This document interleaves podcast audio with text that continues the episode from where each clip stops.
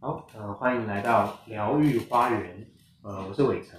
这是今天呢我们疗愈花园第一次的节目的录制。那我想呃聊一聊，呃，为什么想要做疗愈花园这个节目？那同时呢，我今天也邀请了一个好朋友子琪，子琪你好，哎，你好，伟成。嗯，那子琪是呃我们同样都是在做呃社区的青少年陪伴的工作。那也是理念很相同的一个好朋友。那我我我想说说为什么要做这个节目？其实呃，如同节目的名称“疗愈花园”，它的“疗”是了解的“疗”，那“愈”是相遇的“愈”。呃，那想做这个节目是呃，在做陪伴人成长的工作上，呃，发现其实同样都是在陪伴人成长的工作，其实有一些人的想法是还是不一样的。比如说，呃，有些人可能觉得他要去帮助别人，或是有些人他心目中其实是有一个很明显的好坏对错，呃，就是呃，希望他帮助的对象或是陪伴的学生可以呃满足他心中的期待，嗯，那我觉得呃，这跟我的陪伴的方式跟理念会稍稍有点不一样，我觉得呃，陪伴的工作比较像是一个互相了解的过程。那每一个人他生长在不同的环境，呃，在不同的环境学到了不同的感受、思考或是行为的方式。那呃，在这个过程中，我们是不是可以去呃，在这个了解过程中有一个更深层的相遇啊？那呃，所以我在想说，嗯，是不是有一个节目可以谈谈这样的精神，或是这样的精神怎么样落实在？呃，陪伴人的工作，呃，那呃呃，是不是可以有机会跟更多一样精神理念的人产生共鸣？呃，啊，当然也是因为就是平时其实，在工作中如果遇到理念不一样的人，其实是蛮蛮辛苦的一件事情，嗯，所以这也是我自己的需要啦，就是 需要一个你说取暖吗？或者呃，知道伙伴在什么地方？对，那其实呃有一阵子在在陪伴的工作遇到一些理念差异的人，其实觉得蛮辛苦的，然后会有一点呃也很渴望被了解，对，所以这个节目我觉得对我来讲比较像是一个找到伙伴的一个过程。那蛮有趣的是，有一天我有这个想法的时候，我就跟自己讲啊，最近这个 podcast 是不是很红？啊，其实我自己没有在听，呃，可是我的老婆常常在听 podcast 的节目，所以我才想说，那 podcast 的节目。呃，也不用，不，不用像最近那个单红 club 好是要一直跟别人互动，其实，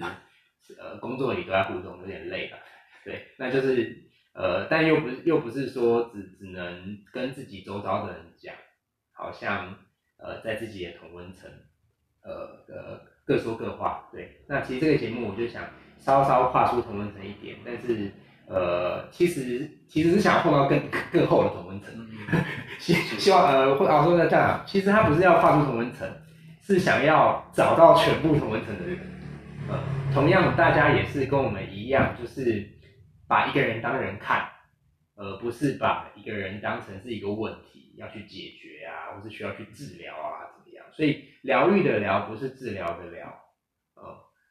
也就是疗呃疗愈的愈，也不是痊愈的愈，嗯，那这代表说我们并不是用一个预设的标准去看待一个人，呃，而是我们更在意是那个了解，那个互相陪伴，然后到相遇的这个过程，对，所以我跟子琪讲了这个想法的时候，其实子琪就呃那时候就也也不谋而合，就说哎，那本来本来他也就有这个想法。对，所以是问问子琪，当初你为什么会 也想也想要有这个呃做这个节目这样？嗯，对，当初因为呃，其实 podcast 我也是大概这半年才开始听啦。那其实但是在工作上，其实我有个想法是，呃，我们就称我们是广义的助人者好了。其实，在助人者这个圈子里面，我观察到一个现象是，其实大家都呃在自己的工作上很忙很忙，但是在观念的沟通跟散播上面。就会变成没有时间去做这件事情。嗯，有的时候我们可能呃虽然是同温层里面，但是我们会有一些观念，那跟大家的出生背景跟自己的经历其实有关系。然后这些会造成大家想法上一定会有一些差异，但是这些差异并不是说不能够磨合的。可是我们平常好像比较没有时间去做这件事情。就是说我们没有时间去接受这些刺激，然后去跟人家激荡。那另一个层面是，比如说以我自己来讲好了，我其实是学法律出身，那在助人方面的知识本来就不是那么充足，所以呃，比如说像在跟伟成或我几位同事也好，或者是工作上遇到的伙伴，其实有时间切磋的时候，我都是能够学习到很多东西。可是我另一方面就会想，我今天跟比如说我跟伟成聊天啊，聊了两个小时，我得到很多启发，但其实我并没有时间把它写下来，或者是我我不太可能有完整的机会去跟人家说，哎，我今天得到了哪些启发，哪些启发。我们在自己工作其实是做不到这件事情的。但是如果在 podcast 的这种环境下面，就是在一种呃媒介下，它它是保存下来的。然后如果是在跟我们一样有跟我一样的需求的人，他可以借由 podcast，他有一个节目可以让他定期去，他可以听到我们彼此在讲些什么。我觉得这就是很重要的，就是说平常我跟我同事，然后我跟伟成，或者我跟我的脉络里面其他合作单位的伙伴，我们的聊天，如果他是在里面有值得保存下来的东西的话，那些东西如果不保存下来，其实非常可惜。那如果我们可以有系统的去做这件事情的话，其实当然就不会是只有我们受益嘛。就是我可以知道说，哦，可能今天在某一个地方，它是不限于哪个地区，然后哪个单位，那可能有相同苦恼的人，他可以受到这样的启发。对，那另一个层面是，我觉得就教育训练的角度来讲，因为助人的范围其实很广。那像我们其实我们现在也一定有一些后辈。就是他可能刚出社会或什么，其实很多人其实是刚入机构，然后那光是跟机构磨合，就是机构环境也好，磨合就是一个很大的问题了。他可能受限于这样的系统，他其实没有办法去有跟别人讨论的机会。嗯，但是如果我们有一个这样的管道，他可以知道说，哎，其实今天在什么地方，有些人跟我有着一样的烦恼，那他怎么思考这些事情？比如说像我们其实就是做儿少嘛，对。那我的观察，其实，在儿少这个领域，啊，除非你能够真的去认识一些有这样想法的人，不然我觉得其实真的是没有办法激荡啊。他可能，比如说有些单位，他可能就是一个一个助人者，他就是哦一到五或者是一个礼拜五天，然后八九个小时，他都安在他的工作上面，甚至是更久。那你说他要什么时间跟别人交流？其实没有，然后他也没有管道。对，但如果我们今天有一个这样的机会的话，我们就可以展开更多的可能性吧。大概对这个节目想法会是这样子，了解了解。所以我听见子琪刚刚说到几个关键，第一个是呃许多的呃帮助人的工作者，其实自己是比较没有闲暇去做一个学习跟交流，哦，那或是说呃在思想上，甚至思想上有一些激荡，对，然后呃我我我很喜欢几个概念，就是说其实我们可能本来就有进行一些对话，嗯，但是。如果我们透过现在的资讯科技，可以让我们的对话记录甚至分享，然后可以引起更多的涟漪，那其实我们也没有多做什么事。对，对，其实我很喜欢这个概念，这也是呃为什么这个节目叫疗愈花园。那花园这个概念其实就是呃我我会用花园这个概念，是因为有听过一句话叫做花若盛开，蝴蝶自来。就是我们现在有点像是说，呃我我我我们这里有一些正在绽放的花朵。有一些香气，有一些呃呃花香，那想透过 p a x 的节目分享，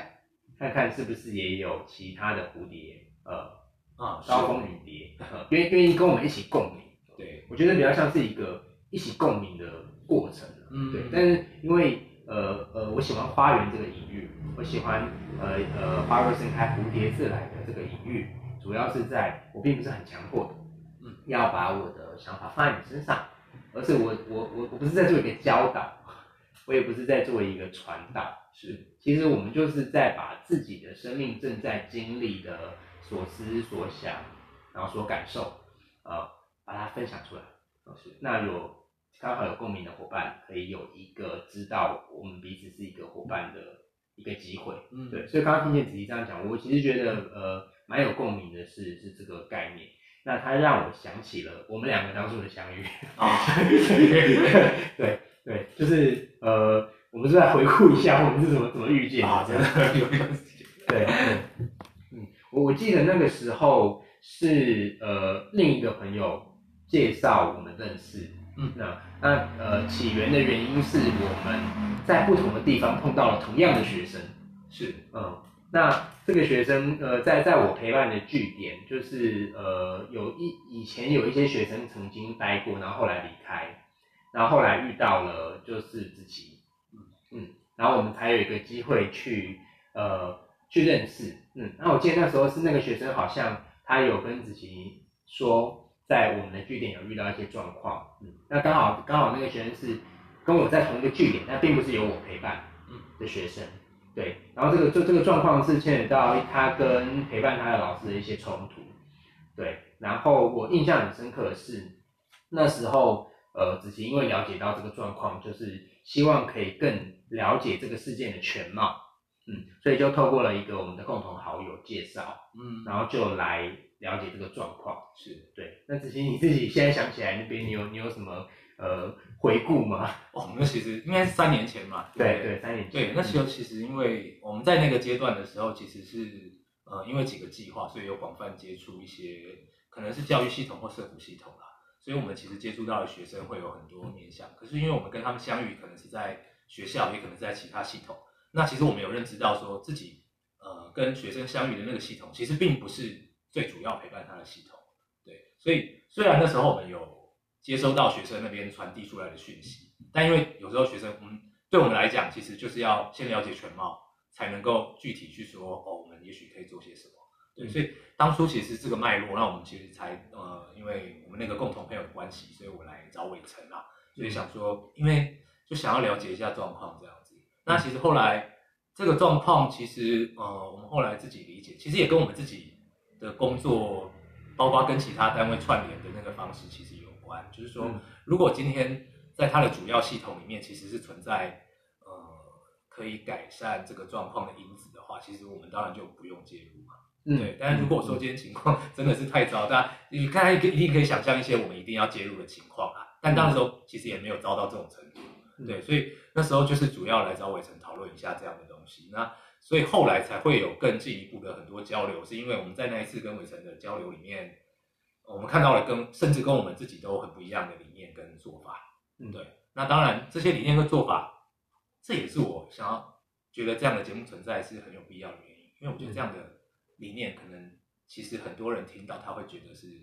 哇空中楼阁，或是觉得不可能。嗯，对。那我不会说这样的理念，也许是大家的机构或者是单位都可以实行。那是因为它有一些客观条件或主客观的限制，或者是必须先满足这些条件才可以去做这些事情。但我觉得，因为很多人的观念其实是这是不可能的。对。但是我们必须告诉他们说，其实，在某些情况下，这件事是可以达到的。然后我们既可以。可能尊重学生作为一个人，然后我们也可以达到，也许大家某种程度想要达到的教育目的。是，其实这样的情况是可能发生的，它不是说不可能发生。对，所以当初大概是这个脉络。了解。我我我其实刚刚从呃试着用观众、听众的角度来听，我我会发现刚刚子琪的分享有点抽象，因为可能是因为我们基于要保密一些服务的内容，所以我们没有办法真实讲。呃，那个时候学生到底遇到什么事？嗯，然后怎么去引起一些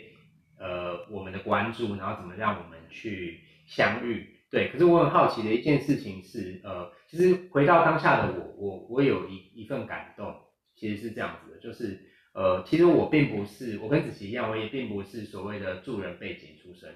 我并不是社工系啊，或是心理智商系，对，那我也算是误打误撞进来了这个行业。可是我发现这个行业跟其他行业的思维方式，呃，有一点不一样。嗯，他没有办法闭门造车，就是说，哦，我今天关关起门来，我把我自己的公司经营好就好了。对，他其实是这个行业的，在社会工作这个行业的人，其实如果没有去思考。呃，我的服务的对象或是陪伴的人，他处在什么样的大小系统里面？是，然后这些系统又是怎么互相影响的？那其实他的工作是很很辛苦、很困难的。嗯，因为就好像是今天你在一个杯子里，呃，拼命的想要呃在杯子里倒水，嗯，可是它其实底下是破了一个洞，所以你你一直倒水，然后就一直流掉，你倒水就流掉，这样对，所以。呃，我们还是不能讲当初到底遇到什么事，因为那是比较要保密。可是我有点好奇，呃，那个时候你遇到我，嗯，然后你看到我们陪伴青少年的一些方式，是那呃是什么原因让你想要，比如说继续跟我交朋友，或是说，嗯，你看见了什么东西？你觉得哦，呃，就如你刚刚说的，这个东西原来是可能发发生的，虽然大家听起来觉得好像有一点过于理想，对我还蛮蛮好奇你那时候看到了什么这样。嗯我觉得，他正因为已经是三年前了，所以我现在的印象可能也跟，可能也不会是当初的印象啦，因为这也跟后面的相处跟交流有关啦。嗯但以我整体目前要回应这个问题的话，我觉得想起来应该是这样子，就是刚伟成其实有提到说，我们没有办法关在自己的系统里面去做自己的事情，但实际上，我认为很多儿少机构受限于主客观因素，其实是这样子在做的。嗯对所以也就是说，呃，也许就是有一批学生，然后从小，然后到也许国小、国中，可能跟这个机构服务学生的年龄有关，然后接下来就可能会有一个好像有一个断点，嗯可是在我看来，这样的断点当然是有一些客观上的限制，没有错。可是学生的需求其实在每个阶段都会出现，嗯尤其是如果我们服务的是特别有需求的孩子或家庭，其实他不会因为说哦，他国小毕业了，好，因为我没有服务了，所以他就没有这个需求了，而是他需求会转变嘛。比如说国小本来是孩子，但是他到了国中就是青少年，他就会有一些青少年的东西出来。那他到了青少年，国中也是青少年，高中也是青少年，但是国中的烦恼跟高中的烦恼又不会一样。嗯那高中跟高职的烦恼也不一样，或者有些人他其实高中高职的年纪就开始打工了，这样的人的烦恼跟在学校里的孩子的烦恼也不会一样。对，所以呃，我认我自己认为最理想的情况应该是我们各个单位或系统，其实当然应该彼此更了解彼此在做些什么，才有办法接长补短，不是每一件事情都一定要我们做。嗯对嗯但那时候我看到，我觉得对我来讲，呃，伟成的系统对我来讲印象很深刻的是，也许因为客观限制，所以没有办法跟太多其他的外部有交流，或者是截长补短的机会。但是也因为在这样的客观限制下面，伟成的方法才特别有必要。这套方法就是说，他必须让学生自己长出力量。嗯对，因为他没办法借助外面的力量，就是说，也许客观上哦，我没办法连接很多系统，没办法去说哦所谓的截长补短，但这个时候既然外面没有，所以学生自己长出力量就很重要。嗯而且我相信，其实某种程度上，这应该是不管是哪一种助人者，其实都希望他服务的对象是能够自己长出力量的。嗯只是因为这件事情很难，对，就包括我自己觉得我自己的工作场域，我也觉得这件工这件事情很难，所以我需要去借助别人的方法跟力量，对。嗯可是伟人系统它可以，也许一开始看起来好像比较哦，可能比较松散，或者是大家在主流社会上会觉得没有效率，对，嗯这也是可能会跟主流系统产生一些冲突的地方。可是呢其实就是短，对我来说那就是一个短空长多啦。你一定就是短期会有一些磨合或者是摩擦，不管是跟家庭、学校、社会，但是你要它长出力量，也许这个方法就是最好的方法，也不一定。对，所以哦，然后刚刚我想要提的是，在我们在这边讲，尤其是我自己，就是其实我很敢讲，但是但是我不见得都对，对，但有这样的一个节目，我觉得另一个好处是说，当我们讲的是错的的时候，或者是有一些人有不同的看法。就是也许我们的主客观条件都一样，但是他看法不一样，或者是也许我误解了某些事情，或者是谁误解了某些事情，其实他是有一个管道可以去跟我们交流的。嗯对，那这个时候其实啊错了就是错了嘛，大家交流之后讨论一下，理性的讨论，发现谁是错的，或者是说其实呃某些主客观条件其实不像我想象的那样子，那其实就变成这个交流就变得更有意义。嗯对，因为我们就更不是关起来自己讲自己的。嗯对，嗯大概是这样子。了解。呃，我刚刚听见你说，呃，当初你看到我陪伴的方式，你觉得你看到一个重点，就是如何陪着孩子长出他自己的力量。嗯，那我觉得很很有感觉，因为这我我其实很有意识的在营造这样的环境，就是说我很喜欢一个譬喻，就是说如果一个孩子他现在还还没长大，他可能还在地上爬。当然，我们陪伴的对象都已经其实就是还蛮大的，国国国高中生这样。是对，呃，可是如果他还没学会在地上爬的时候，你就一直把他背在肩膀肩膀上，那他是不是没有学会他走路自立的一天？嗯对，所以呃，我从一开始营造我的陪伴环境，我带着意识就是我要如何呃陪着他成长，不是背着他成长。是，对，那呃，我们一开始就要有一个很基本的相信，就是他其实本来就是有力量，只是他可能忘了，或是他不知道怎么跟他自己的力量接轨。所以我们的陪伴意识其实是要怎么陪着他找到他自己本来就有的力量。对，那呃，我我我相信啦，就是很多的助人者或是陪伴陪伴人成长的，就是可能是狭义的助人者，呃，他就是你以助人为业，有可能是广义，你可能是一个家长，或是一个表哥，当然，或是一个呃自工老师是。嗯之类的。对，那我相信大部分的人应该都会认同，我们其实是要陪着一个人自立，呃，不是说呃，所以我们常常听到一些老生常谈嘛，说啊你不是给他鱼吃，是要教他钓鱼，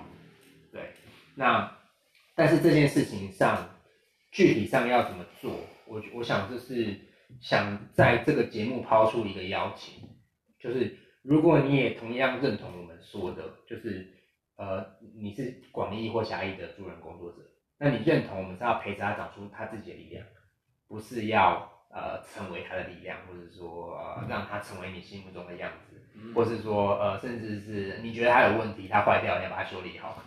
对，因为社社社工是社会工作嘛，不是社会工具。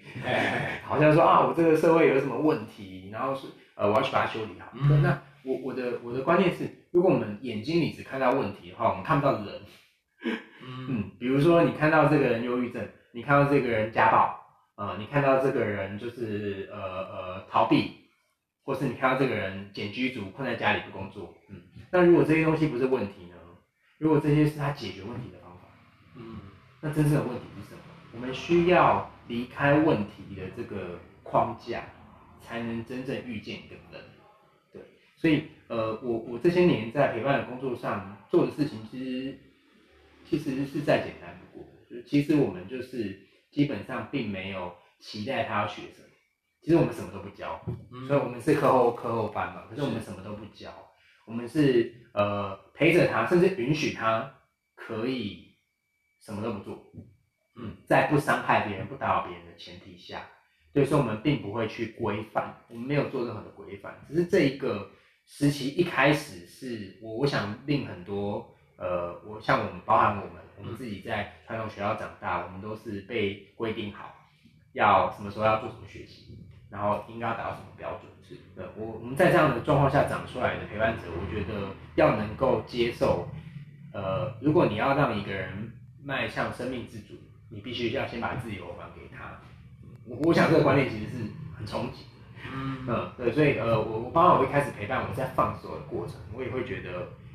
呃，我这样做是是对的还是错的呢？嗯就是他现在就是接受到自由，他就会在那边打手机，他就会在那边就是睡觉。嗯嗯那我该怎么样不要把它看成是一个问题，嗯，而是去了解他现在睡觉，所以他人为什么要睡觉？因为很累。嗯 那他为什么要打电动？啊，每一个人打电动或是拿起手机在玩，其实都是不一样的事情，并不能一概而论说你看着他拿着手机，嗯，但其实我们自己大家现在都是很习惯用手机的人，其实用手机是有非常多不一样的事情可以做，对，所以他都是需要去被了解的，对，所以呃，这就让我想到我最早陪伴的一个学生，嗯，他常常会躺在地板上，然后就就就骂脏话。啊呃，然后就或者躺在那边睡觉，或者就打打那个传说对决。那我最早碰到一个学生，他是这个样子的。嗯对，那有一次我发现他在躺在地上打手机，然后在呃大声骂脏话之前，我发现他转过来看了我一眼。然后这个工作其实非常有趣。那这个故事我也跟很多朋友分享过，就是哎，所以他骂脏话之前转过来看了我一眼。那是什么意思啊？我真的不知道，然后我觉得非常的有趣，所以我那个当下我决定去跟他核对，我哦就走过去他旁边蹲下，我说：“哎、那个谁谁，我发现你刚我刚刚听见你骂了一声脏话，很大声，很洪亮。对，对，我们先不做这个呃呃这句话，是不做另外的解读。嗯，所以我听见很客观，就是你你讲了一声话，然后很大声，那。呃，可是我发现你刚刚在跟我讲之前，转过来看了我一下，这样子，那我我有点呃呃好奇，我不知道是什么意思，那是你很想要我看你吗？还是怎么样啊？那如果我猜错，你就当做我脑补就好，没关系。然后没想到他，我在跟他讲这段话的时候，他还是都不看我，但是他就开始偷笑，然后都没有回答我。那我就决定跟他说，那如果如果你是因为很想要我看你，然后你才会在骂那声大声的脏话之前转过来看我的话，那我想请你帮你个忙，嗯，就是那你之后可能不用再这么做，呃，因为你不这样做，我也一直在看你，嗯，对对对，然后我我那时候觉得，哦，我其实很很每次讲这一段，我其实都还蛮蛮蛮欣赏自己，就就我说出这样的话，对对对，就是就是因为我觉得说他是需要一个被接纳，是，那就是说我想让他知道说我本来就看着他。他不需要为了要得到我的注视去做任何，呃，他自己不一定想要，嗯，或者不一定有意识想要去引起我注意的动作，嗯，对。那这个这个学生呢，后来很有趣，我后来听别的呃呃我们的协会的老一辈的人说，嗯，他一两年前他是在国中一年级都是很喜欢历史这个科目，啊，那甚至是他会去读课外读物，会翻遍各种历史的书，嗯。然后自己会很喜欢研究历史，可是我接手之后他已经国国三了，嗯，其实我没从来没看过，没在教室看过他做这件事，所以我就非常好奇，就是去我非常好奇这中间发生了什么变化啊？那是因为他因为什么事而放弃了吗？还是他其实有找到更喜欢的事情？嗯，所以我就去问他说，哎。那那个谁谁，我听说以前你很喜欢历史啊，怎么样怎么样怎么样？那为什么现在我比较没有看到你在做这件事？嗯，哦，他回的他的回应其实让我蛮惊讶。他说啊，某我学校某一个老师跟我说，呃，你做历史好有屁用。哇塞！然后你做历史好有屁用哦，你又就是历史好，你又不能当历史老师，你要当历史学家嘛，或者怎么样？然后最后他就赌气，就连历史都不要不要读。对对对，那我我听见这个例子是是觉得蛮心疼的，嗯，就是说，呃，我们在陪伴者，不管是社工还是教育工作者，我们是不是可以很单纯的陪着去了解他，而不是说他好像一定都要满足我们的期待，嗯，才会是一个对的一个好的，是，对对对，就是我我我我我会觉得说，这是有一个心疼，那我也不晓得。那些老师是带着什么样的心情去说这个话？是他是因为他压力很大吗？还是呃，可能他也被投注了一个老师的期待？对，所以呃，疗愈花园这个节目并不想要做一个一个批批判的节目，嗯，就是哦，你觉得哪些方式不够好？我们想做一个建设，就是具体来讲，如果这个方式不够好的话，我们可以用什么样的方式？如果这样的的呃陪伴人的思的的思考没有办法让人通往自立跟幸福的话，那我们应该要怎么思考？嗯，对，而而是或是说呃那些陪伴的呃老师，刚比如说刚刚那个老师也好，他是在经历什么啊？他是不是也有他的紧绷？嗯，他是不是也被别人放了他的期待？嗯，对，所以我很希望说，在这个节目谈的东西，我们能不能放掉那些既定的角色？带给我们的框架，而在人的层次上，嗯，有一个相遇，嗯，就好像最近刚过完年嘛，我们这个时代可能 九零后或是这这前后生的孩子会跟呃过年的时候可能都有点辛苦，嗯，就是跟跟父母那一辈可能会有不一样的观点，嗯，可是父母为什么这个相遇可能很难发生？因为父母他那一辈学到的东西，他们的环境给他的自由跟尊重，嗯。可能让他没有办法脱掉他父母的角色，是跟他的孩子在人的层次上相遇。嗯，那如果说父母总是叽叽喳喳把你的期待放在你身上，那久了之后，我们也会觉得说，那你好像也没有要听我说话。当然，所以我就我就不说了。嗯，对，所以我希望我们这个节目的空间是大家可以拿掉这个这个角色，我们在人的层次上去去相遇，这样子。对对对，所以呃，不晓得子琪刚刚听完我我要即兴这一段分享，你你有没有什么想说的？我觉得其实就人的期待这件事情来讲，其实就连我自己，我觉得我常常也会陷入这样的毛病吧，就是说可能觉得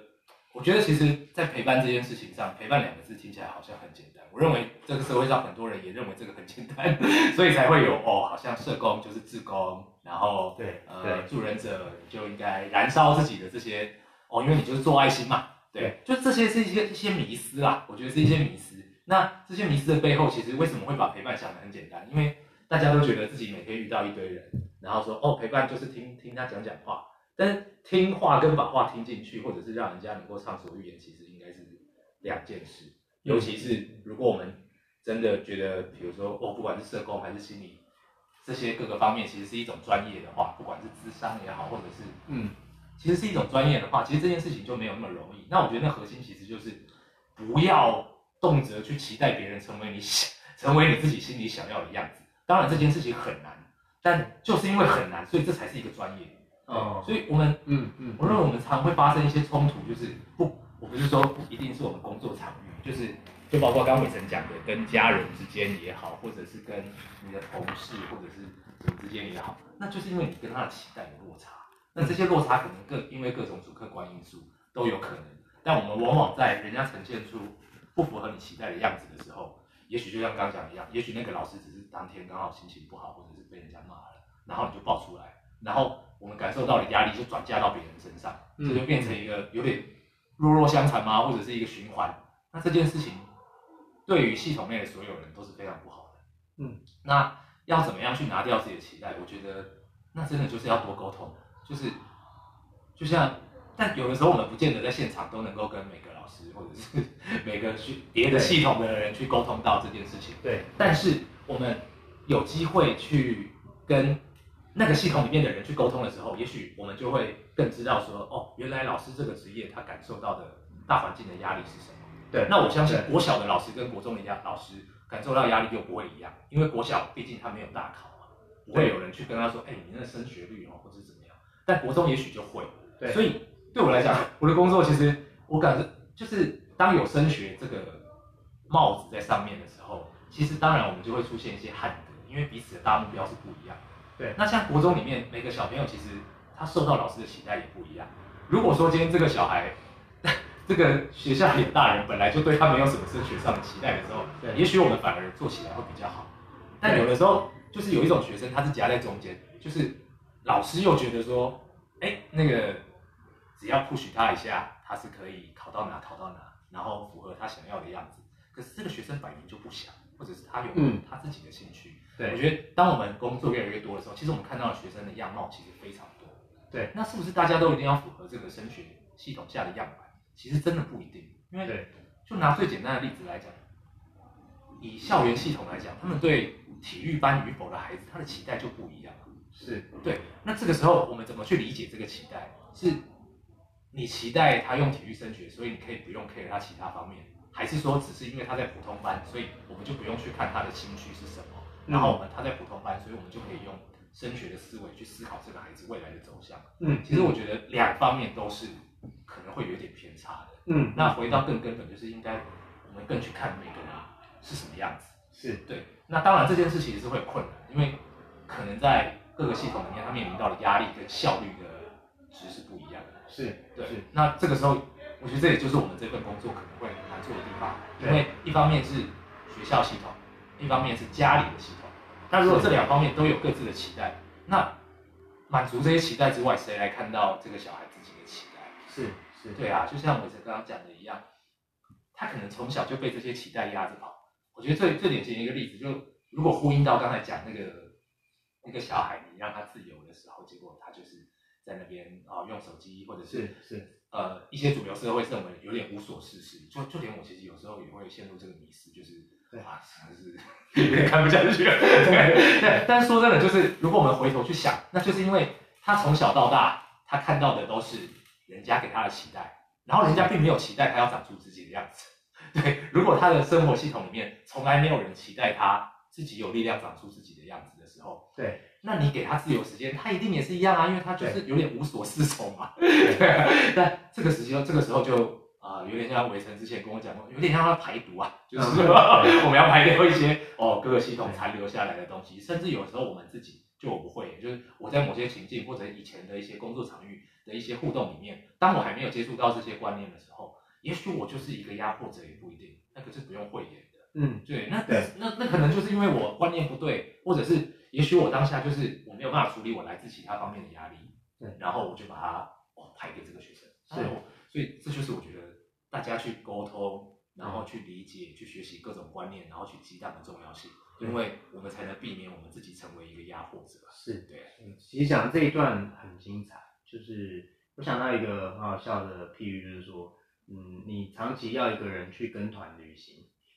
他长期会跟团那、你突然现在 叫他叫他自助旅行，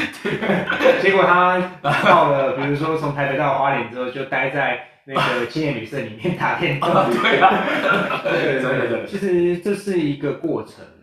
就好像子琪说的，就是嗯，陪伴人成长是一个专业。呃，你刚刚的说法是什么我忘了，但是应该是说我们如何听呃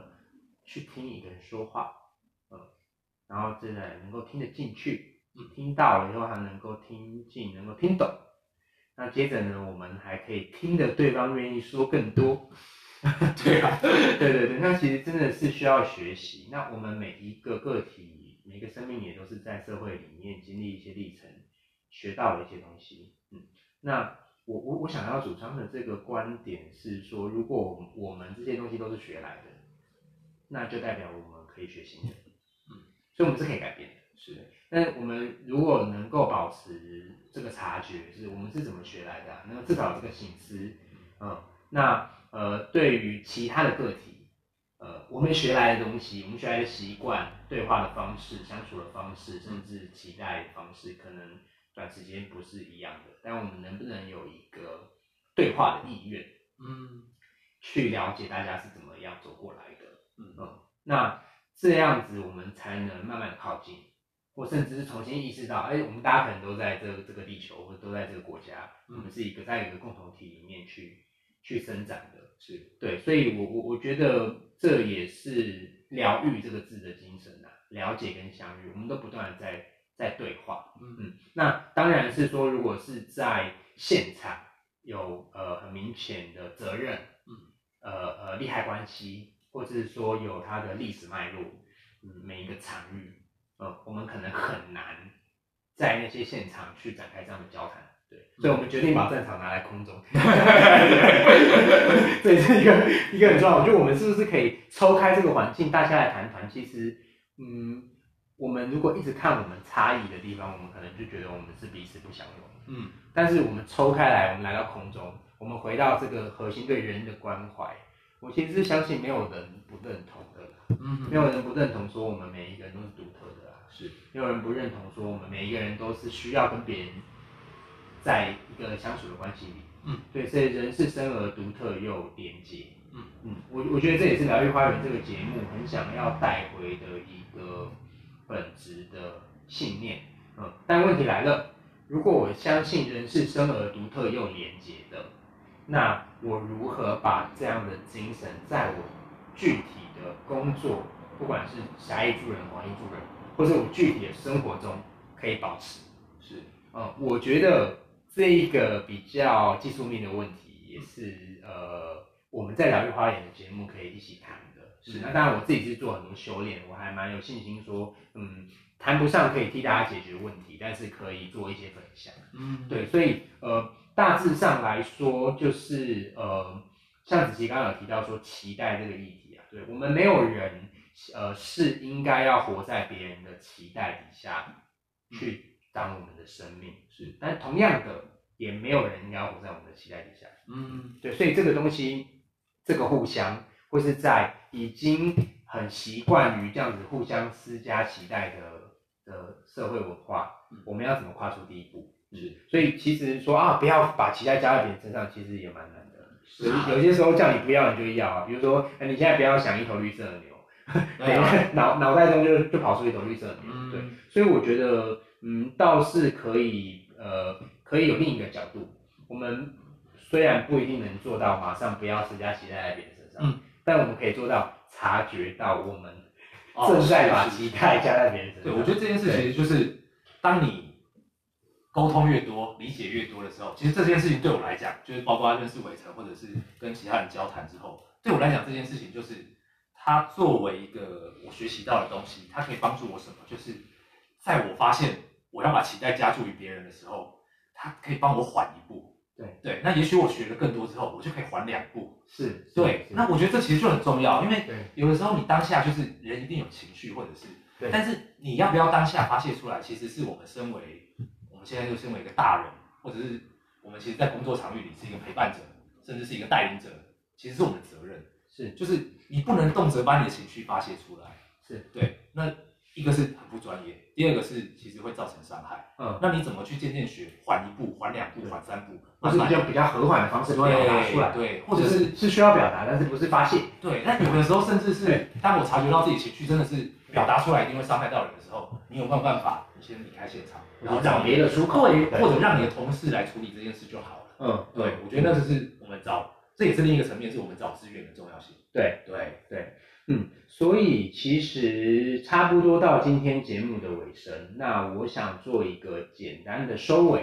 呃，简单的说，疗愈花园是一个讨论人的地方。嗯，那我们希望可以回到很很纯粹的人的层面去讨论人跟人的相处，或是助人的工作都好。对，我们有些时候会谈谈一些呃跟于民主教育有关的议题，就是民主要先回到呃一个人的自主嘛，所以它的独特性，然后它跟社会的连接，就回到这个本质去思考的民主教育。那有些时候我们可能谈谈一些自我的陪伴，比如说子琪刚刚有提到，我面对情绪的时候，嗯呃，在情绪的当下，我要怎么去理解、接纳自己，或是在那个处境里面，我要具体可以可以做一些什么样的练习？嗯，对，所以呃，自我陪伴，有些时候我们谈自我陪伴，那甚至有些时候我们会谈谈冲突的化解，嗯，啊，我本身也是有在呃学习太极的思想跟呃武术，对，所以呃套入一些这样的思维去呃讨论，对如果你有面对一些嗯呃冲突难题，你不知道该怎么去了解自己，或者不知道该怎么做的话，对，嗯所以我们接下来会呃聚焦在这三个主题：民主的教育，然后自我陪伴，然后还有冲突的化解。对，那呃，我想说，在今天节目的尾声做一个公开的邀请，就是如果你也是呃同样关怀一个人，呃，你也是同样认同我们呃我们刚刚说的，一直保持对话的意愿，嗯。去了解跟相遇，不管你是广义的呃呃呃这样子生活着的人，或是狭义上，你实际上就是一个助人的工作者。对，我想有一个邀请，就是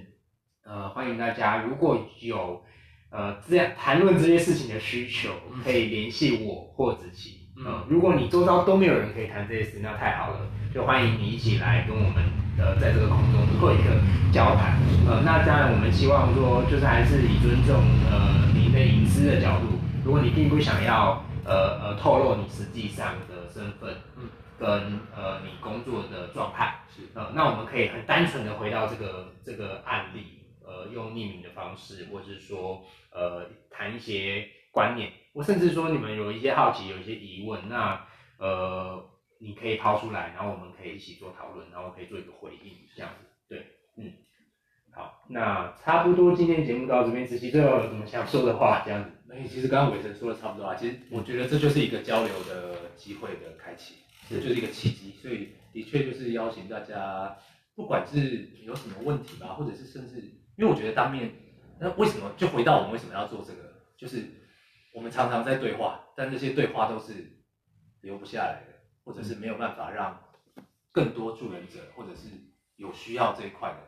人去知道的。那现在我觉得这就是一个契机，所以刚刚的邀请的确是很需要，呃，也许有有意愿，然后有交流想法的人，可以跟我们一起来更更多的互动这样子。嗯嗯，好啊，那呃这个录音档其实呃我们也会放在那个疗愈花园的粉丝页，那如果你有兴趣的话，你可以直接联系粉丝页，或是联系子琪或者我，是，都是可以的。好，那今天节目就先到这边，谢谢大家，我们改天再见喽，拜拜。谢谢，拜拜。